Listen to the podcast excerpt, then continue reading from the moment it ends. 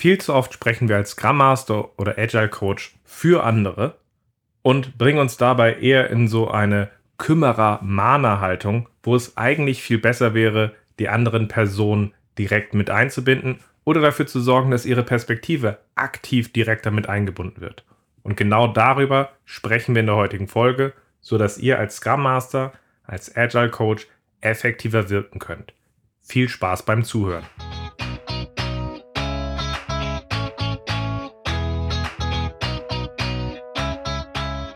Scrum ist einfach zu verstehen. Die Krux liegt in der Anwendung für deine Zwecke in deinem Kontext. Der Podcast Scrum Meistern gibt dir dazu Tipps und Anregungen. Moin moin, in der heutigen Folge sprechen wir darüber, dass wir statt für andere zu sprechen, diese besser einbinden. Schön, dass du dabei bist. Mein Name ist Ralf Kruse. Ich helfe Organisationen durch Training und Coaching agile Herangehensweisen effektiv zu nutzen und das ohne Dogma und Methoden als Selbstzweck. Und genau aus diesem Grund ist mir dieses Thema heute besonders wichtig. Kennst du das? Du siehst die Notwendigkeit, dass wir im Scrum-Team etwas ändern, angehen oder verbessern sollten, aber du bist der Einzige, der sieht und die anderen sehen das eben nicht so. Häufig folgt auf diese, diesen Punkt, den du als wichtig siehst, dein verzweifelter Versuch, hier etwas direkt zu ändern. Du gehst direkt auf die Leute zu und sagst, hey, das müssen wir hier wirklich anders machen und es ist leider dann oft vergebens. Gerne wird dieses dann auch noch kombiniert mit irgendwelchen Zitaten aus dem Scrum Guide oder dass man das aus irgendwelchen agilen Werten motivieren möchte. Zumindest klingt das auf LinkedIn immer so. Und ganz ehrlich, dadurch wird das in der Regel nicht unbedingt besser.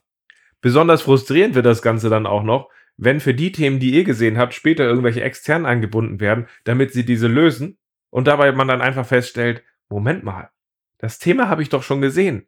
Ich hab's doch auch schon reingebracht. Und hier ist einfach nichts passiert.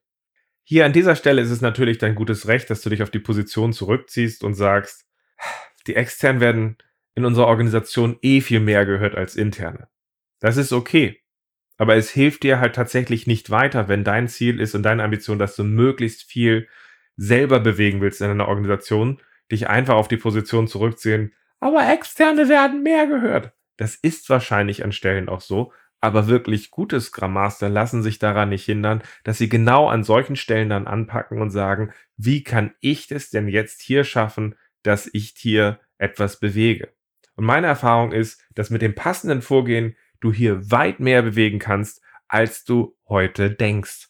Und genau aus dieser Perspektive ist es mir heute so wichtig, darüber tiefergehender zu sprechen, dass du deine Wirkung deutlich steigern kannst, wenn du anstelle für andere zu sprechen, diese direkt mit einbindest. Das ist natürlich nur ein Baustein, um als Scrum Master effektiver zu wirken. Um dir übergreifend eine Idee zu geben, wie du ein effektives Vorgehen als Scrum Master findest, biete ich einmal im Monat mein kostenloses Scrum Master Dojo an.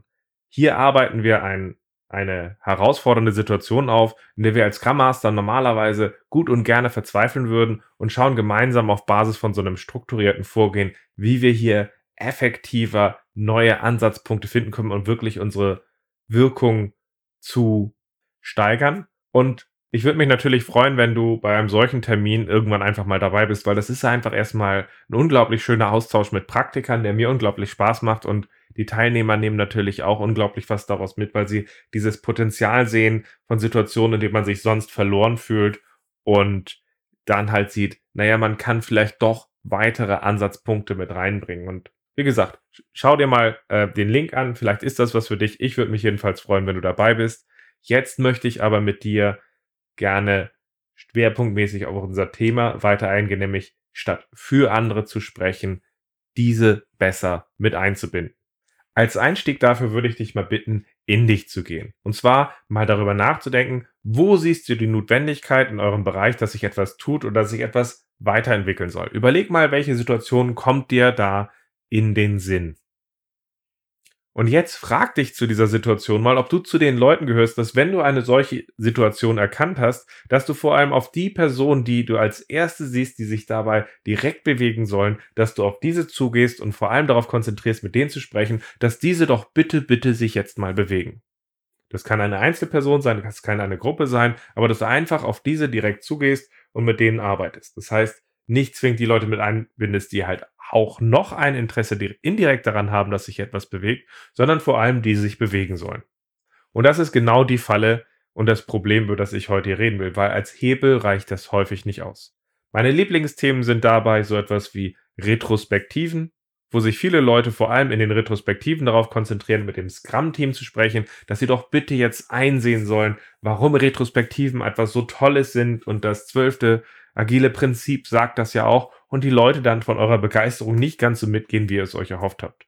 Oder dass ihr beim Wissenstransfer mit den Leuten versucht zu arbeiten, die ihre ganze Identität aus dem Expertenstatus ziehen, aber eigentlich zu einem Bottleneck geworden sind für alle anderen Sachen und versucht einfach auf Goodwill denen zu sagen, hey, überleg mal, was du teilen kannst und du könntest mehr so als Mentor agieren und dabei dann halt eben auch ins Leere lauft. Oder mein Lieblingspunkt wirklich ist Product Ownership, zu sehen, dass wir dabei Schwächen haben und dabei dann sagen, hey Product Owner, es wird total wichtig, wenn du jetzt zu einem Ausblick kommst an der Stelle. Dabei ist er aber vielleicht einfach noch eher so ein alter Teilprojektleiter, der seine Identität daraus zieht, dass er die Informationen alle zusammenhält und eher so zurückspiegelt. Wieso vertraust du mir nicht, dass ich es noch im Griff habe? Und irgendwie, wenn du nur alleine mit ihnen arbeitest, das eben nicht reicht und ich deswegen auch gerne sage, Product Ownership ist zu wichtig, als dass wir sie nur einem Product Owner überlassen. Wir müssen im Zusammenspiel gucken, wie wir das hinkriegen. Aber um mal tiefer auf das Thema einzugehen, würde ich jetzt gerne einfach nochmal tiefer auf das Thema Retrospektive gucken. Und das ist auch so ein bisschen getrieben ähm, dadurch, dass ich vor einigen Wochen bei einem tollen Erfahrungsaustausch zu Retrospektiven war. Der war sensationell vorbereitet, aufbereitet und moderiert. Das war wirklich gut. Da war nichts zu meckern. Aber was ich wirklich ein bisschen bedenklich fand, war, dass am Ende der Session, wo es in so einem freien Frage-Anteil, äh, Frage-Antwort-Teil ging, in dem man darüber gesprochen hat, okay, wie kriegen wir das jetzt hin? Welche Herausforderungen habt ihr und was können Leute dafür Lösungen anbieten? Dass da extrem viel sich darum drehte, wie, wie motiviere ich mein Team, sich in unsere Retrospektiven stärker einzubringen. Man war unzufrieden damit, dass die Teilnehmer die Retros weniger als wichtig ansehen, eher als lästige Sache, wo ihr total für begeistert waren, aber sie eher reserviert. Ähm, dass viele wichtige Verbesserungsbereiche von euch zwar gesehen wurden, aber nicht von denen und dass sie vor allem nicht so für die Retros brannten wie ihr. Und das war so ein bisschen die Diskussion, die dabei war. Und auf mich wirkte das ganze Teilen dann halt so, als ob einige Kümmerer an ihrem eigenen Kümmern verkümmerten. Ein bisschen böse formuliert, aber das war halt einfach so das Problem, was dabei auftauchte und was auch total spannend zu betrachten ist, weil es ist gefühlt, dass die Retrospektive häufig eher so gesehen wird als das Meeting des Scrum Masters. Da kann er mal zelebrieren und aufbauen an der Stelle, wie wir in dieses Verbessern reinkommen und sich richtig austoben. Aber es ist halt häufig dann doch sehr eingeschränkt. Und vor einigen Wochen haben wir in meiner Scrum Master Weiterbildung diesen Fall aufgearbeitet, wo es darum ging, wie wir effektiver Retrospektiven gestalten können, wie wir effektiver in ein gemeinsames Verbessern reingehen können. Und zu so einer strukturierten Aufarbeitung, wie wir sie dort machen, aber auch in dem freien Scrum Master Dojo, sammeln wir dann immer auch ein, was für Handlungsoptionen sehen wir da, dass wir dort halt wirklich auch was bewegen können. Und das Spannende ist, hier hatten wir wieder dieses typische Muster gehabt, das, was ich bei der Retro häufig sehe, ist, wenn man die verbessern will. Die ganzen Interventionen konzentrierten sich fast nur darauf, etwas in der Retro zu machen wie wir neue Moderationsformen benutzen, wie wir noch einmal die Leute dafür sensibilisieren, wie wichtig Retrospektiven sind und so. Das heißt, man wollte mit dem Scrum-Team in der Retro vor allem arbeiten und man bezog sich eigentlich fast nur auf das Scrum-Team oder besser die Entwickler. Und genau diese Zusammenfassung ist der Schlüssel dafür zu sehen, welche Räume wir noch haben, wo wir uns noch alles austoben können an der Stelle, wo wir noch weitere Anreize setzen können. Weil ganz ehrlich, in den meisten Organisationen, mit denen ich arbeite, ist es so, die haben Scrum ja nicht zum Spaß eingeführt. Ihr habt Scrum nicht zum Spaß eingeführt. Warum denn auch? Warum sollte man sich wandeln, wenn es schon gut läuft? Die meisten haben Scrum angeführt, weil sie sich zu einer neuen Situation besser aufstellen wollten. Und dazu gehört halt eben auch die Hoffnung, dass wir uns kontinuierlich verbessern. Das heißt, es gibt in dieser Umgebung auch außerhalb des Scrum-Teams die Hoffnung und die Erwartung, dass sich etwas bewegt. Und das ist genau das, was wir aus meiner Erfahrung aufgreifen sollten, damit Retrospektiven wirklich besser werden. Also anstelle, dass wir Retrospektiven alleine versuchen, von innen heraus zu optimieren, sollten wir gucken, wie wir die Perspektive des Umfeldes in diese Gestaltungssache stärker mit reinbringen. Aber Achtung, Ich erlebe dabei viele Leute, die sagen, Moment mal, wir haben ja ein Problem mit der Außenperspektive. Ich habe eine Idee. Wir laden uns Gäste mit ein in die Retrospektive. Da sind dann gerne auch Scrum Master dabei, die ihr dann vielleicht auch etwas passives Team fragen. Es ist doch okay, wenn wir den Chef einladen oder wenn wir unseren Key-User einladen und den einfach mal mitnehmen in die Retrospektive. Die Retrospektive ist ja aber mal als geschützter Raum gedacht gewesen, in dem wir uns offen teilen. Und ganz ehrlich, wenn der Chef dabei ist und der wichtigste Kunde dabei ist, dann werden die Leute nicht mehr plötzlich in der Offenheit sich in die Augen gucken können und sagen, sag mal ganz ehrlich, da oder da, da haben wir es wirklich verbockt. Wie kriegen wir das dann eigentlich hin, dass wir daraus die richtigen Schlüsse ziehen? Nein, die werden lächeln und winken. Und deswegen ist natürlich der Punkt, Gäste einzuladen nicht grundsätzlich verboten für Retrospektiven. Ihr solltet aber wirklich auch gucken, ob das nicht sehr, sehr kontraproduktiv ist und ihr euch die Retro damit nicht auch kaputt macht. Genauso ist der zweite Fall. Einige sind ja so begeistert von Retrospektiven, dass sie Retrospektiven auf allen Leveln und Ebenen ansetzen. Und das Problem ist dann, wir haben einige Leute, die sind nicht so begeistert wie ihr von Retrospektiven. Und die schauen sich das Ganze dann an und die müssen dann plötzlich zu zwei, drei Retrospektiven hin. Und die haben vorher schon nicht, nicht den Sinn gesehen an der einen Retrospektive. Das heißt, die bringen diesen Spirit, diese, was soll das Ganze eigentlich hier, Stimmung dann natürlich auch in diese anderen Retrospektiven rein. Und das erzeugt nicht gerade die beste Dynamik, um zu besseren Retrospektiven zu gucken. Deswegen sollte man auch sehr wohl dosiert in einer solchen Situation gucken, wo setzen wir weitere Retrospektiven an, damit diese Leute sich dort auch effektiv mit einbringen und sagen, Stimmt, für den oder den Zweck macht eine weitere Retrospektive einfach Sinn. Was aber natürlich noch nicht die Frage beantwortet, was meine ich denn jetzt mit, dass wir diese Außenperspektive, diese Bedürfnisse, dass wir uns verbessern sollten, irgendwie stärker auch zu dem Scrum-Team oder in die Retrospektive mit reinbringen. Und für mich, das habe ich glaube ich auch schon in anderen Folgen erwähnt, ist der einer der Schlüssel dafür das Sprint Review. Was ich mit Stefan Kermers in der Folge zu dem, was wir von Weltklasse-Teams lernen können, ja besprochen habe, ist, dass er ein bisschen zurückspiegelte, dass wir in der agilen Szene gerne sehr inreferenziert agieren. Was ist unser Why? Wie gehen wir dabei weiter? Und dass bei Sportteams als Impuls drauf zu gucken, wie sich zu verbessern, das gnadenlose Feedback im Ligabetrieb ein unglaublich guter Rahmen ist, um daran zu arbeiten, wie wir besser werden weil man sich einfach nach der fünften Niederlage als HSV-Fan auch nicht mehr erzählen kann und der Trainer halt auch nicht. Naja, das geht vorbei, das waren halt einfach mal schlechte Situationen. Das ist eine Außenperspektive, die ist da, die hilft uns im Sport ungemein, eine Orientierung zu haben, wie war denn jetzt die letzte Runde, was nehmen wir daraus mit, wie geht das Ganze dabei weiter. Und was wir in der freien Wirtschaft, aber auch eben explizit in einem Scrum-Team tun müssen, dieses regelmäßige, echte Feedback müssen wir uns aufbauen, damit unsere Verbesserungsbemühungen einen Rahmen und eine Orientierung haben. Und genau da kommt für mich ein gutes Sprint-Review ins Spiel.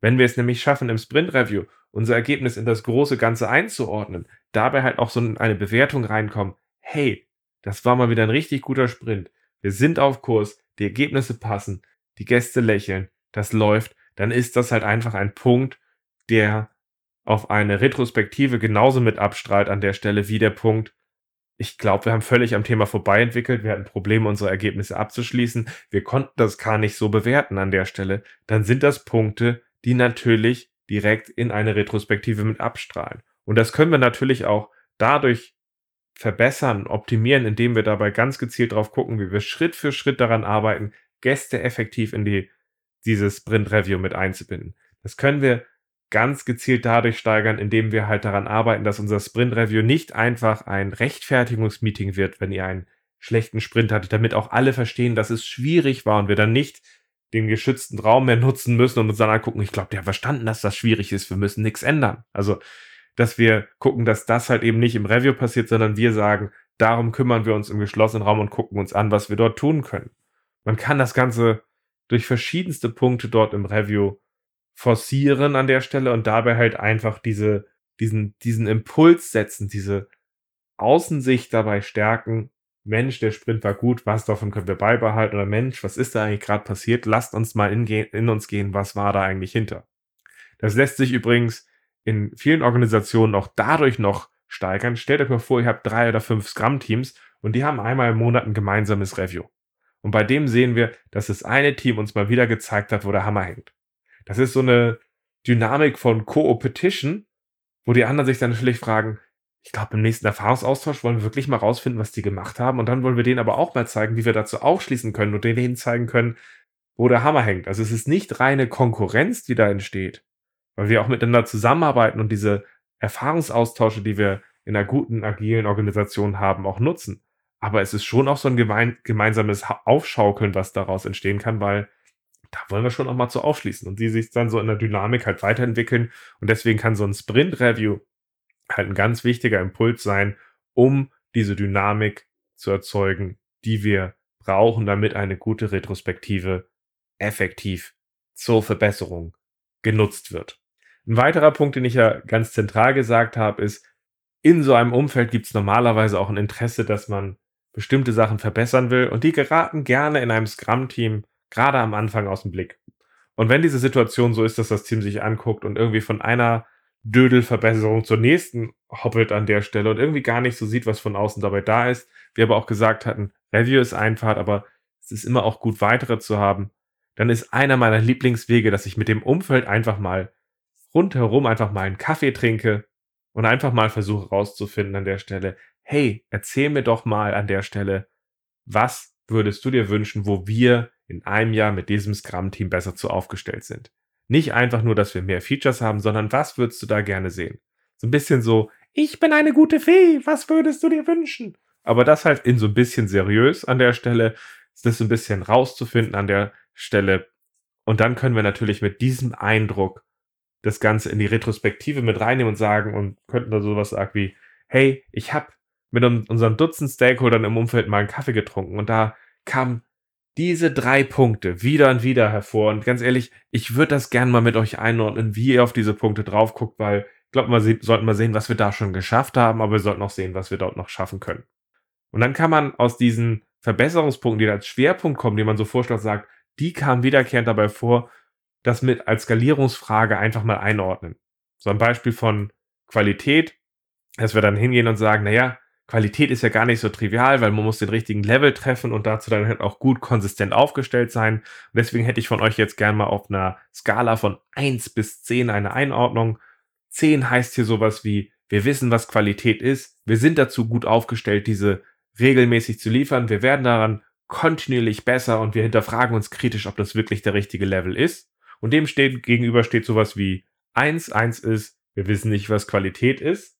Wir haben ein ganz ungutes Gefühl, wie unser System aussieht, weil wir haben das Gefühl, dass es kontinuierlich schlechter wird. Richtig sagen können wir es aber auch nicht. Aber wir haben Angst, dass es heute oder morgen explodiert und wir stecken uns jeden Tag eine Kerze an. Und da kann man dann natürlich die Leute mal fragen und sagen, hey, auf dieser Skala von 1 bis 10, wo seht ihr uns da? Jeder macht mal ein Kreuz auf dieser Skala. Und wenn alle das gemacht haben, könnt ihr einfach mal fragen, und was meint ihr? Und das ist dann schon mal ein sehr, sehr guter Dialog, der entsteht. Wie gucken wir auf Themen, wo wir uns verbessern wollen an der Stelle?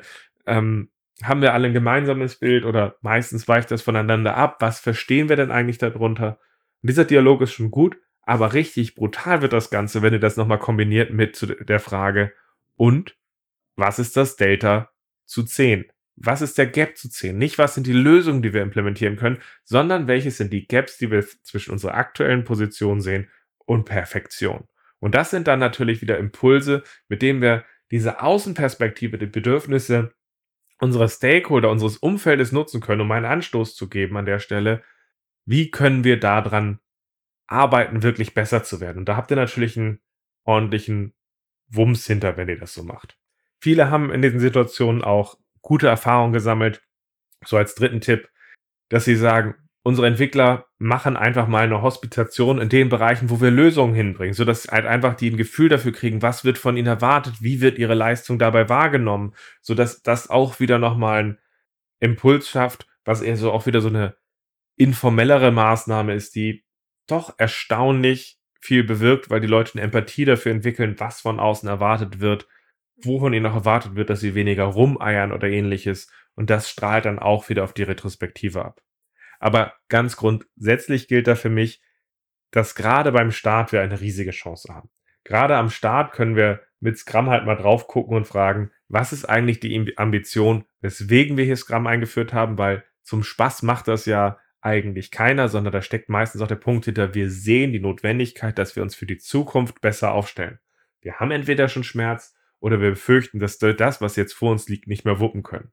Und das ist halt eben auch in der Regel mit einer Notwendigkeit verbunden, dass wir Schritt für Schritt halt auch lernen, gemeinsam besser zu werden. Und damit können wir natürlich dann auch frame an der Stelle, okay, wenn wir das und das erreichen wollen oder da und dazu uns besser aufstellen wollen, dann gehört dazu, dass wir gemeinsam besser werden. Wollen wir dafür die Retrospektiven nutzen? Wie wollen wir die dafür nutzen, dass die uns dabei helfen, das zu erreichen? Oder habt ihr etwa eine andere Idee?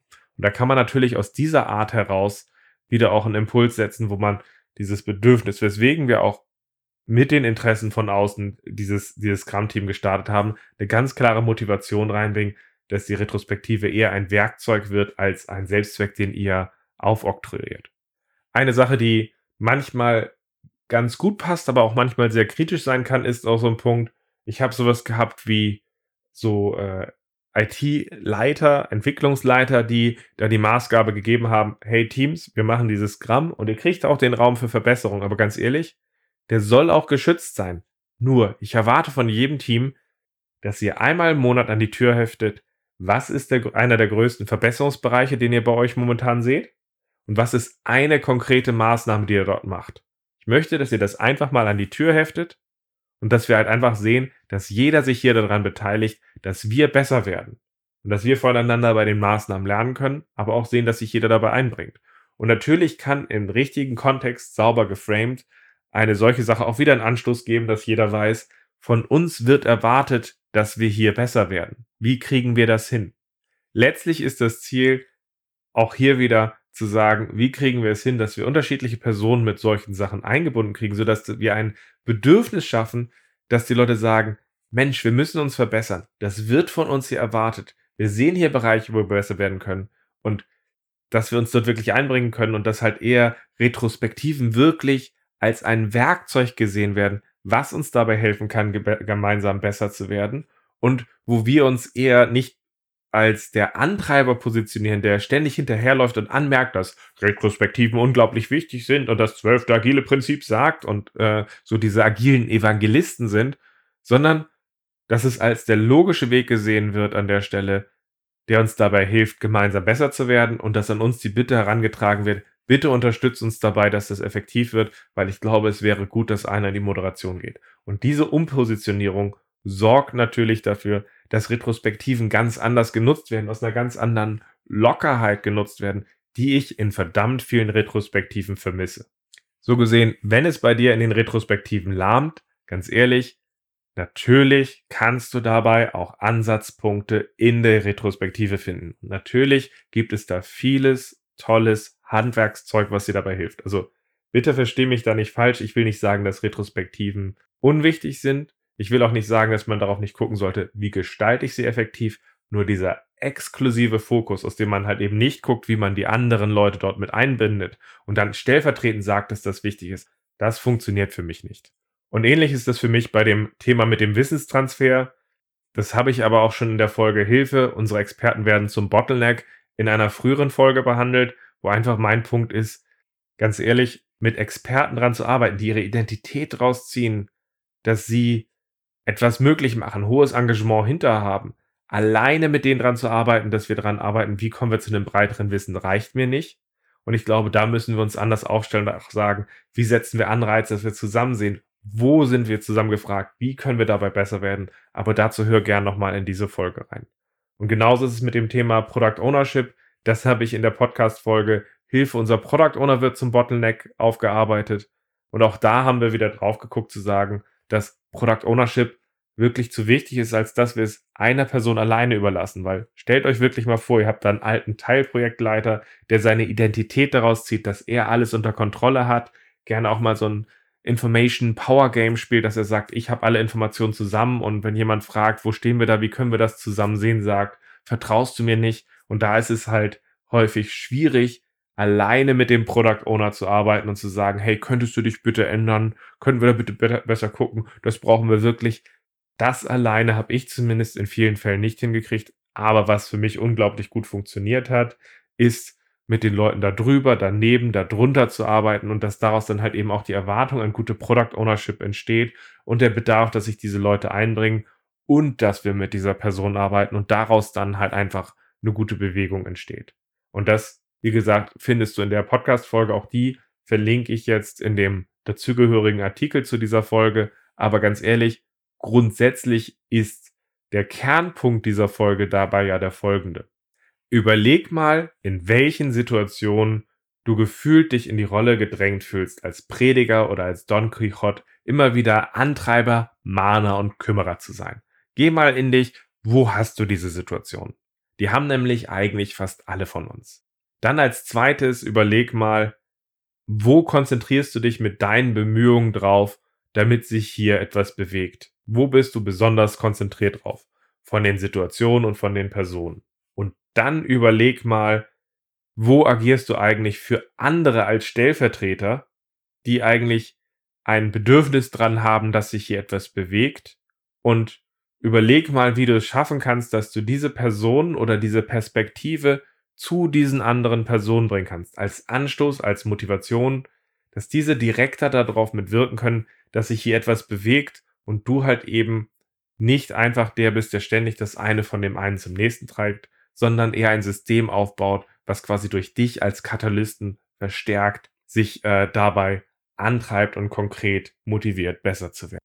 Mir jedenfalls hat dieses Vorgehen in verfahrenen Situationen geholfen, doch noch etwas zu bewegen. Und es freut mich ungemein zu sehen, wie es gerade den Teilnehmern in meiner Scrum Master Weiterbildung hilft, solche Herangehensweisen zu übernehmen, um noch effektiver zu agieren. Wenn du dieses Vorgehen besser verstehen willst, hör gerne auch nochmal in die verlinkten Podcast-Folgen zu.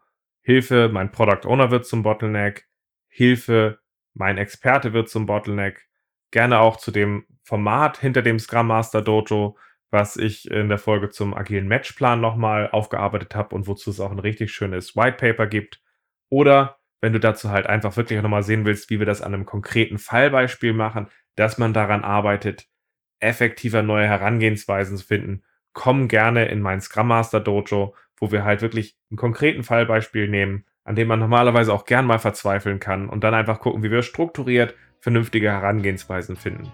Ich jedenfalls würde mich sehr freuen, wenn du beim nächsten dabei bist und ansonsten freue ich mich, wenn wir uns in der nächsten Folge wieder hören. Bis dann.